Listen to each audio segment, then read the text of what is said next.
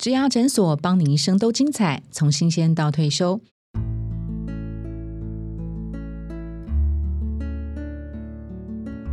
Hello，我是主持人 Pola。我们在九月份推出了小主管的降财路系列之后，十月份我们进入大主管的山顶学系列，其中呢第二周的主题是是竞争还是合作？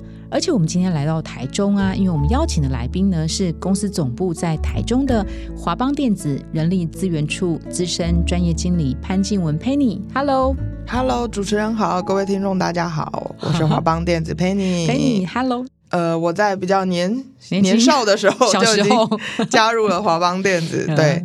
然后我在华邦电子已经工作超过了十五年，十五年。那我一进公司就是做呃延揽海外人才的工作，然后陆陆续续也在招募。训练还有薪资部门都历练过，所以对于 HR 的各方选大概都有一定的经验。OK，是。那个 Penny 啊，大家那个听众朋友看不到他，Penny 就是个一脸就是很很笑容的脸，很笑容的脸，有有标准 HR 脸。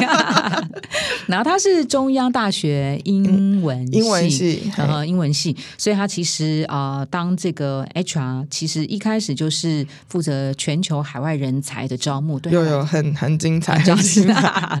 你看他说，他刚刚说很精彩啊，因为他其实现在的工作压力也很大，你知道为什么吗？因为现在的这个半导体业，它就是持续大缺工的状态哈，经常会碰到我的同事、我的主管，他可能就是来自于不同国家的人，特别是。大主管这个部分，他可能接触到的这个外籍人士的合作竞争是更加激烈的。我们就先来看一下，呃，台湾人就这么多嘛，因为台城青椒的人就这么多嘛，非台湾青椒的人也是大家在那边抢嘛。那佩妮，你这边好像是除了那个台湾之外，好像是去海外。好，那其实呃，半导体这所谓的制程啊、研发，它的。科技其实最原始都是在国外，比方有我们有德国、有韩国、有日本。那我的工作其实主要就是呃，透过很多的管道去寻找这些适合的人才，然后延揽来了台湾以后，协助他们在台湾所谓的 settle down。嗯，那包含去跟主管工作他生活上的安排，以及协助他们在台湾。找房子啊，然后公呃交通啊，小孩的学校啊，对对，那海外的保姆了啊，海外的保姆，甚至海外的人才跑来跟我说，他老婆来台湾有点无聊，请我帮他找台湾一些织毛线的 club，就是我们我们很希望他以及他的家人们都可以在台湾过得。很稳定、很好的生活。你去哪里找到织毛线的 club？可以，可以，Google 很棒。那当然，找小孩的学校，小孩因为小孩年纪都不同嘛，你从幼稚园一路找找找找到高中或什么的都有。我觉得日本的人才很好，是其实大部分因为日本跟台湾的关系是很友善的，嗯，对。然后，所以很多日本人对于台湾的公司要延揽他们，他们其实是不排斥的。嗯哼，相对来讲是觉得比较。安全，然后，但是他们会对外在的环境不了解。那日本的人才又是相对一些，就这个国家的人其实是比较保守的，就人才间的互相推荐是一个。更有效的方式，像比如说你们找日本、韩国，大概都是找 IC 设计工程师嘛，比较上游端的嘛。其实都有诶，从工厂到制程研发到 IC 设计都有。那都是找比较高阶的吗？还是不一定？呃，没有没有，从一般工程师找到高阶的哦。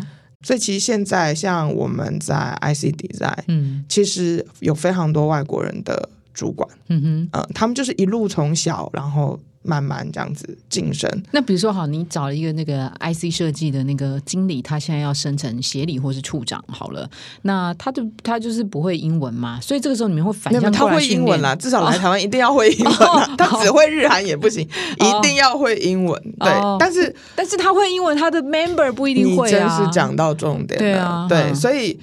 其实我觉得招海外人才来台湾，对于公司而言，它是有一个双面的好处，刺激大家。对，一个就是技术的引进嘛，新的观念的引进，然后再其实你就是强迫你的 team 一定要提升语文能力，你甚至不止强迫你的 team，你强迫你的行政单位都要提升语言能力。其实我们我们家从招外籍，嗯，我加入华邦是二零零四。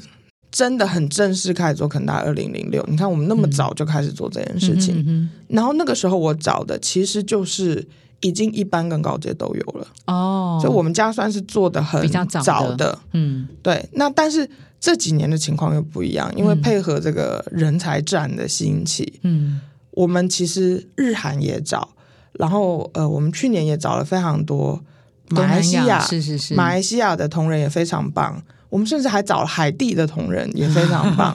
这时候就要谢谢我们政府啊，他们其实邀请了很多海外的海外的人，然后进到台湾。那印度呢？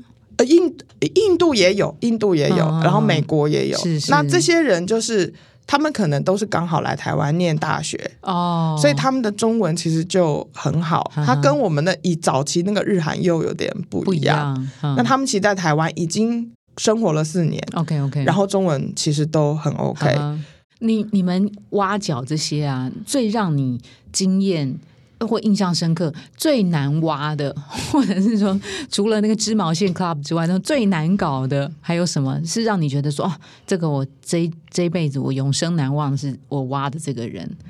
我们以前做过，我以前做过一个 case 是呃一个以色列的工程师，嗯，那是在我大概非常非常早期，二零零六八。对对对，那个时候嗯就是算我很很早期的时候的经验，对对对。那那时候是邀请一个以色列的工程师加入我们，所以他是嗯。惜家带眷的来台湾，嗯。嗯，然后他我还记得他两个女儿，嗯。然后呢，他俩为什么会特别讲这个国家？因为以色列人我不知道大家熟不熟，嗯。他们是一个非常有趣的民族，嗯嗯那他会对他的权益非常非常的 care，嗯然后他也会对他所有相关的事情，他都有个很大的要求。嗯他的房子一定要全市做过消毒，嗯因为那时候要先租房子嘛。嗯第一个房子要大，多大？跟他在以色列的房子一样大。然后，然后他家有四个人，所以他必须要住别墅型的房子。嗯，然后再来就是哦，他会需要房子里有什么样的 游泳池不不，倒不至于，但是什么样的电器，然后对于哦甚至有些电器的厂牌，他都有讲。哦然后再就是要帮他安排他两个孩子的，就是有一个是幼稚园，一个是小学吧。这是。最常见的吧？对对对，是是是然后我记得那时候一天带他看了九间学校，太贵，或者是房子呃可以给孩子们游戏的绿地太太小，对，然后或者是啊这个压力太大或者什么，哇，就是那个时候印象很深是，嗯，就是协助他花了很多时间，那你要说他就是一个很难搞的人，其实也不是，因为嗯。以那个国家，他就是他民族性，对他民族性，他 care 的点就是这个。嗯对，那其实他也不是故意的，嗯。就是他要叫我去找织毛线，因为他老婆很无聊。然后我最后好像想办法让他老婆开始学中文，哦，就是给他老婆也找点事做。那其实针对这些特别我们原地邀请来的这些人才，其实成功与否的有一个重点是就是家庭。这些，对，没有是家庭，嗯。如果他的家庭不稳定，其实这个人很容易离职。哦，如果他老婆每天跟他吵，他在台湾觉得太无聊，无对，所以其实我觉得跟一般员工招募或安排有点不一样，是这种海外的人才你对家庭其实是要特别的照顾。关心他们，对，然后我还记得这这个人，我还特别去他家，然后陪他的小孩玩，然后陪他老婆吃饭，很呃那个时候就是很想要让他，做的很很到位吧？就是很想要让他觉得在这边是很舒服的。没有更什么可以难得倒你的了。对对对，我 我那阵对新竹所有的双语学校了若指掌，就 每个学期什么时候开始，然后那个学费多少钱，钱，有师多大，生比多对对少？课程，然后美语哦老师的比例，哇，哦，真的倒背如流。对，那就是一个很很有趣的经验。哦，对我还帮他架网路，以及帮他做全市的消毒，你说架网路是他们家里面家里帮他架 WiFi，我还带着我那时候的男朋友，现在的老公去帮他架 WiFi。对，OK，真的是那个鞠躬尽瘁，为了留住他，好让他住在这边开心，非常的尽责。他们的工作上面会不会特别要求什么呢？会他们会，嗯他们有很多的毛 要顺，很多的想法。然后，那我觉得他们有一点跟台湾人不一样，是他们很勇于表达。我觉得台湾是个比较内敛的民族啦，嗯我或或者我们以和为贵，是所以我们不喜欢跟人家起冲突，是到不能忍的时候，我才想办法跟我老板稍微讲一点。嗯而且希望老板自己可以参透这样子。是是对，以色列人不会，他在遭受困难的第一天，他就会跑去找主管。哦主管如果不能解决他的问题，他就 escalate，他是不怕冲突。是是，但是跟他们合作其实有一个好处，你很快就可以知道他的 concern 是什么，哦，他是很很有效率，很有。效率的就会跟你讲。那台湾的朋友其实常常因为不好意思，反而你必须要去猜测，嗯他可能都没有办法第一时间就告诉你，嗯哦，他这个专案卡在哪里或怎么样。对，嗯，那他们的民族性反而就是喜欢很 straightforward 的，就是跟你讲，是是，然后他也会不吝惜告诉你，哦，如果你不能帮我，那我就会去找能帮我的人。就是哦很直接，很直接的表达他的想法，嗯你也不用猜。那像这种呃，跟这种以色列的同事，或者是以色我的主管是以色列人，他的这种竞争跟合作有什么 paper 要记在心里面吗？如果你的主管是以色列人，反而还好，他们跟台湾人嗯很像，嗯，他们都有一种护短的倾向。其实我觉得他们某些程度跟台湾人是很像的，比方说他照顾很重视家人，呃，很对照顾自己人，嗯对重视家庭，家庭，就跟我们其实是很这样的。是是。如果你是他的下属，嗯。然后你也是表现一个尽心的样子，他的嗯。本质上他是维护他的团队的。哦，对你跟他们合作的沟通，你就是也很 straightforward，、嗯嗯嗯嗯，然后他们也不喜欢你在他后面，比方说讲些有的没的，对，或搞一些小动作，没有，哦他们都是倾向于哎要打仗就当面来啊，哦，就是这个哦这个拍拍桌叫骂也没关系。OK，他 OK，而且他可以做到，就是我今天跟你拍桌完，我等一下又没事。哦，，不用明天，等一下就没事了。他们是分得很清楚的。哦，对，这样也蛮好的嘛，哈，完全不用有什么小心机，不用。不用不用，他都是很学，对不对？很大血啦啦淋淋的，大啦啦展现在你面前，我就是要这个东西，你可不可以给我？你不可以给我，我就想办法去搞。所以啊、呃跟他们的竞争要是很直接的，很直接的直接，那跟他们的合作也是很请直接的告诉他们做这件事情的好处是什么。是的，你就是跟他讲，我今天为什么要来找你？你到底是因为这是职哦责，还是你希望人家额外帮你做？其实他们都讲清楚 OK，，嗯他们只要能够接受，然后他们也会告诉你，我可以可以帮你到哪可以或不可以。啊，OK，所以反而我觉得那个沟通某个程度是有效率的是的。是是。对，那如果是日本跟韩国呢？如果我们就各再回答四题，日本人是你的同事，或是你的老板是日本人，我怎么样跟他们有一个好的互动？以及同样的题目，韩国人同事主管，日本人的话，我觉得他们就比较没有那么直接，他们是属于呃温良恭俭让的这样子的一个民族。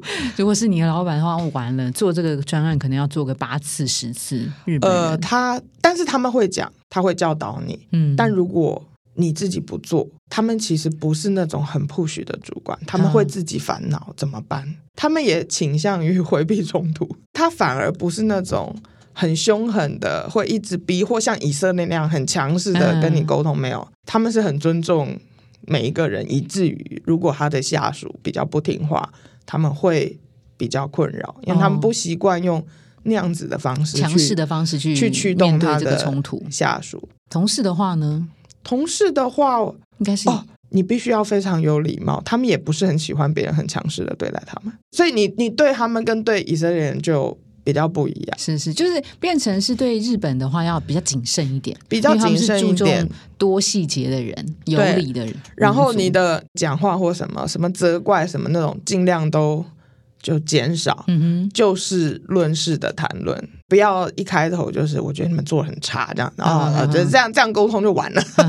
对你还是就事论事的去讨论你的业务，他们很着重面子，其实跟我们也一样啊，嗯对，所以尽量尊重他们。其实跟呃跟每一国企应该都一样啊，合作竞争呢？他们是一个非常倾向团队合作的，啊，族群是是是，他们不喜欢你一个人强出头，哦，他们比较倾向于整带领整个团队一起达到成功。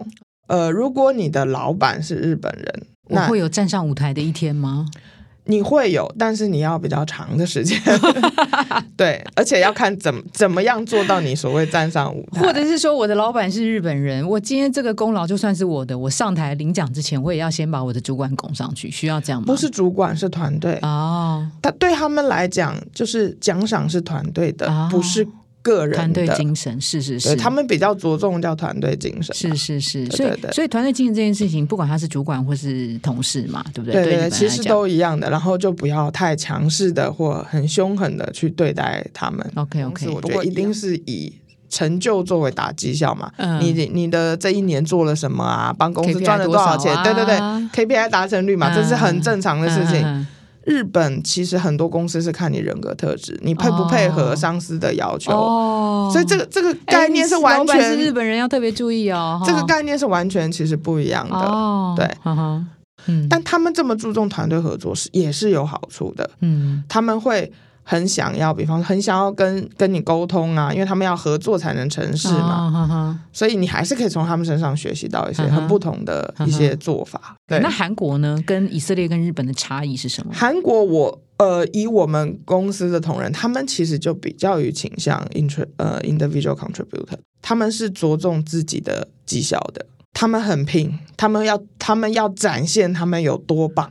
呃，我必须说，在半导体业，韩国人的技术是非常好的，你看三星就知道。对，那他们能够达成这样的成就，是因为他们在工作上非常非常的拼命，嗯哼他们的工时可以很长，他们的集中力可以非常高，但是他跟你要求奖赏的时候，也是没有在手软，就是他会很清楚的知道，我为你付出这么多，所以我需要得到更多的钱。哦，日本人会比较不好意思说，日本人不会这样想，第一个他不会这样想说，哦，我自己做这么棒，没有，他想的是我的团队我的部门是一起合作做那么棒。他会不好意思要。而且日本的主管，日本人对于组织是倾向服从的，啊，就是他会觉得哦，公司的规矩是这样、哦 o k 怎么怎么，嗯就是嗯他对于公司给的东西，他是倾向于接受的，接受的。对，但是韩国人，韩国人其实也还好，但他们会更重视得到的奖酬。对，然后他们会很希望自己那么努力可以得到相对应的奖酬，他们会很 care。那韩国有没有一种呃民族呃的文化，或者是呃，就是他会要破格，有自己的一个做法，就是对于一些现有的组织，他会比较是用自己的方式来做。呃，他们会会，他们因为他们想要追求自己的表现呢、所以他会想要用他觉得比较有效率的方式来作业。嗯哼。对，这种在管理上面呢、或者是同事之间互相竞争，那我乖乖按照公司的规定来，哎，结果我的韩国同事走自己的方式，直接跳要几步的这种呃应该是说规则了。嗯，看你看事件以及看管理，有的时候你其实着重的叫做我东西生呃 design 的进度嗯要更快、更好。嗯，那也许你会发现哦，韩国的这群朋友他们的方式是更有效率的。哦，那你就是让台湾人一起学他，嗯哼因为他的他的确可能因为他的经验带来更多很好的一个方法。那但是如果他会一直要求特例或一直要求什么，你站在管理面的角度，嗯，那可能就你必须要让他知道，公司还是有公司的规定是。是是。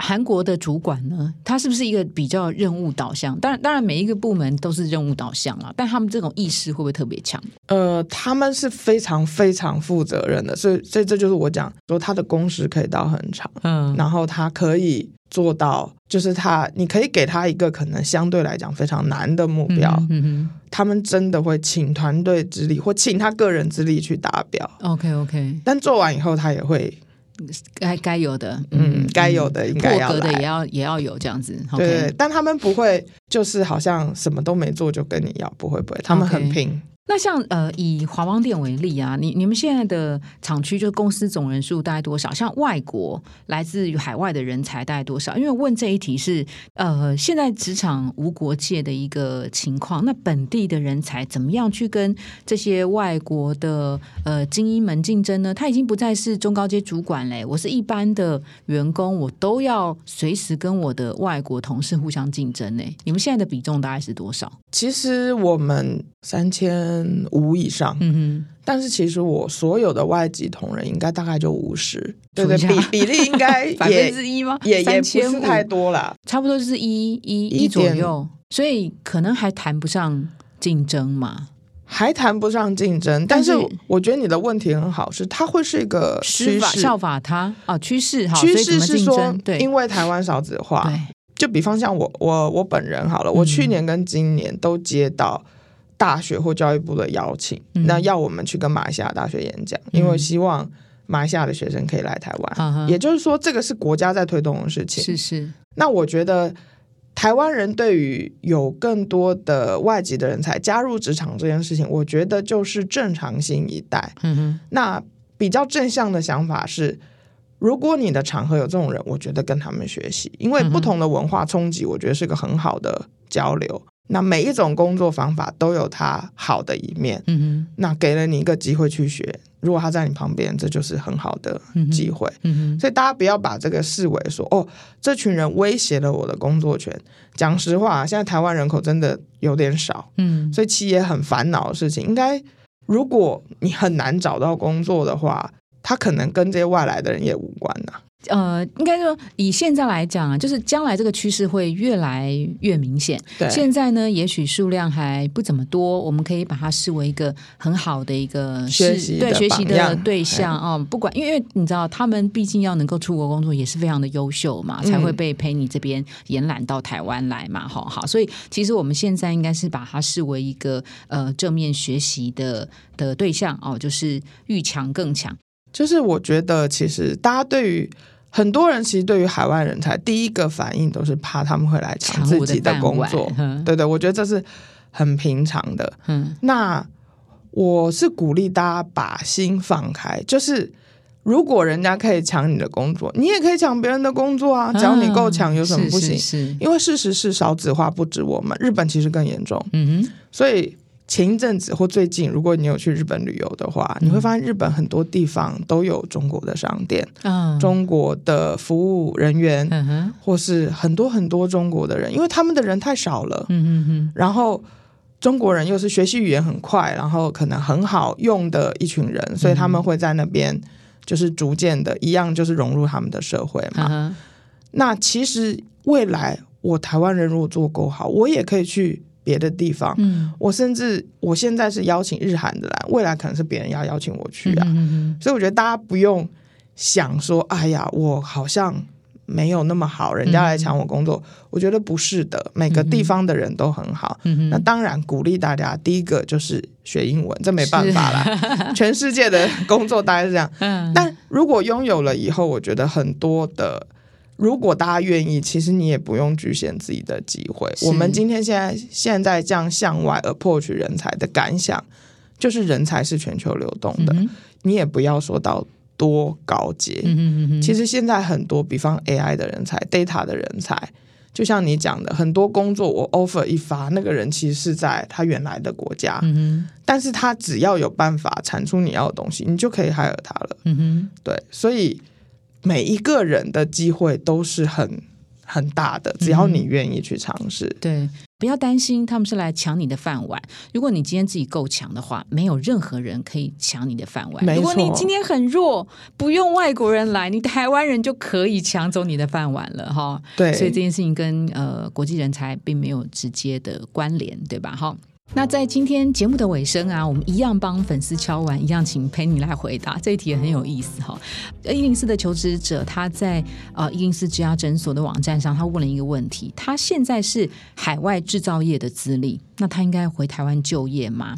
他的背景是鞋类纺织制造业制品，这个其实蛮常见的，大概。通常我们看到这个，大家就知道是哪几家哈，就是在可能东南亚，好哪几家大厂，好像很容易猜出来真的生产管理，年纪蛮轻的，大概二十六到三十岁。那他过去的背景，哎，有意思的是都在海外工作，像是中国大陆，还有像是越南，哈，大概前后加了四年的时间，性质差不多都是像订单业务啊，或是生管排程，或是订单产能分析等等。他并不是很真的偏好这一类型的工作，很单纯，他是因为薪水而外派的哈。所以现在他在疫情的这个呃之下哈，他有在想说要不要回到台湾来工作呢？哈，刚好你看，我们今天在一开始提到，我们今天在台中录音啊，那个华邦店的总部也在台中，这位朋友他就是台中人，那他知道啊，那个在呃台湾工作的薪水，像是在中北部地区大概。概三万多到四万不等，他觉得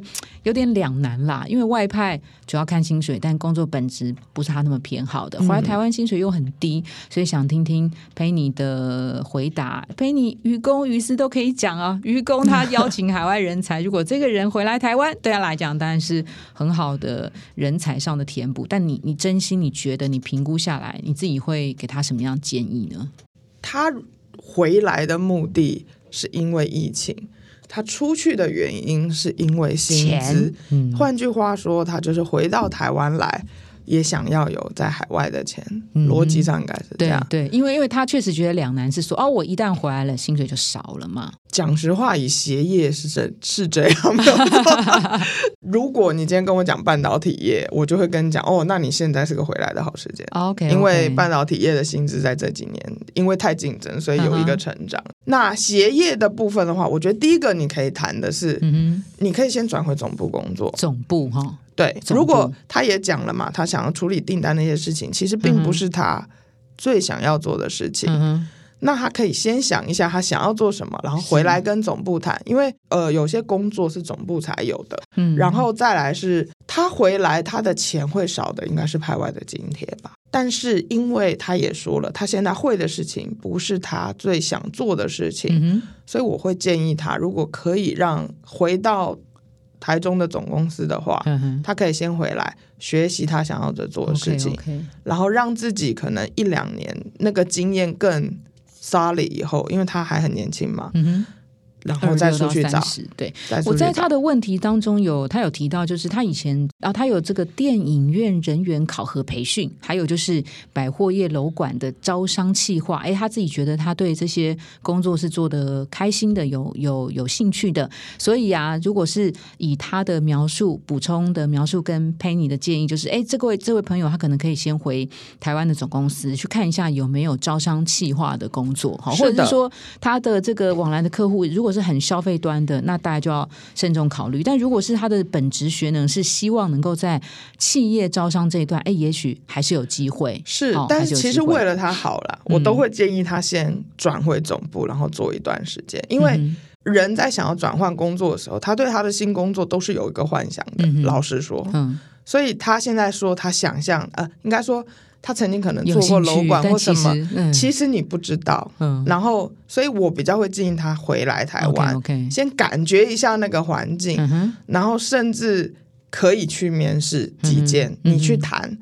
你从谈的过程里，先了解这些你想象中的工作，他到底可以给你怎么样的 package，可以给你怎么样的环境，是不是如同你想象的美好？讲实话，有时候不一定，真的对，但是。你如果在原公司调回来，那个对你来讲至少是个最安全的选择，就是你海外的经验在同一家公司你是可以沿用的嘛。嗯哼。然后你回来，你也可以，如果是鞋厂在在台中那家其实蛮大的，就是它其实有很多选择啦。是。那在同一家公司对你的好处叫做你的年资是可以累积的，你的经验是可以累积的。嗯对。那等到你。回台湾过一段时间，比较看清楚市场的状况，你再决定你是不是要转职或是怎么样。我觉得对他都会是个比较安全的选择。嗯哼，对，呃，所以 Penny 给了一个很实质的建议啊，就是除了发问问题可以获得 Penny 这么好的回答之外，他其实应该要有一些行动。那这个行动不一定虽然年轻，但不一定一定要贸然造进。他可以先调回总部，先去体验看看，不要只凭他的想象就去做一些呃不符合。和实际的一些决定，对吧？对，给他自己比较安全一点的、安全的一点的做法。哈，好，那我们今天这个呃 podcast 节目就跟 Penny 访问到这边，非常谢谢 Penny 参与我们今天的节目，谢谢，谢谢主持人，谢谢大家，拜拜。如果你喜欢今天的内容，别忘了到 Apple Podcast 帮我们打新评分跟留言。假如你有更多的问题，欢迎到植牙诊所来发问。我们每周都会更新，也欢迎您投稿想听的主题。投稿链接在节目资讯栏里，请订阅 Podcast 频道，追踪我们的 IG。我们下次见喽，拜拜。